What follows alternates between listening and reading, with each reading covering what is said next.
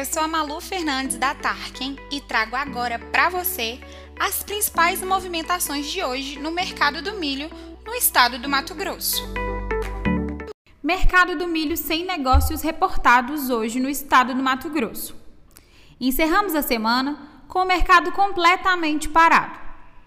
Os preços têm uma leve indicação de melhora para a safrinha.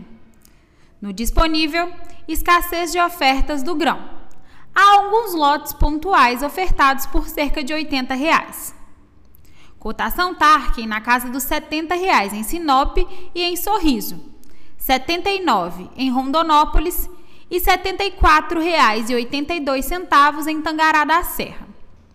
A soja continua com preços em queda impressionante.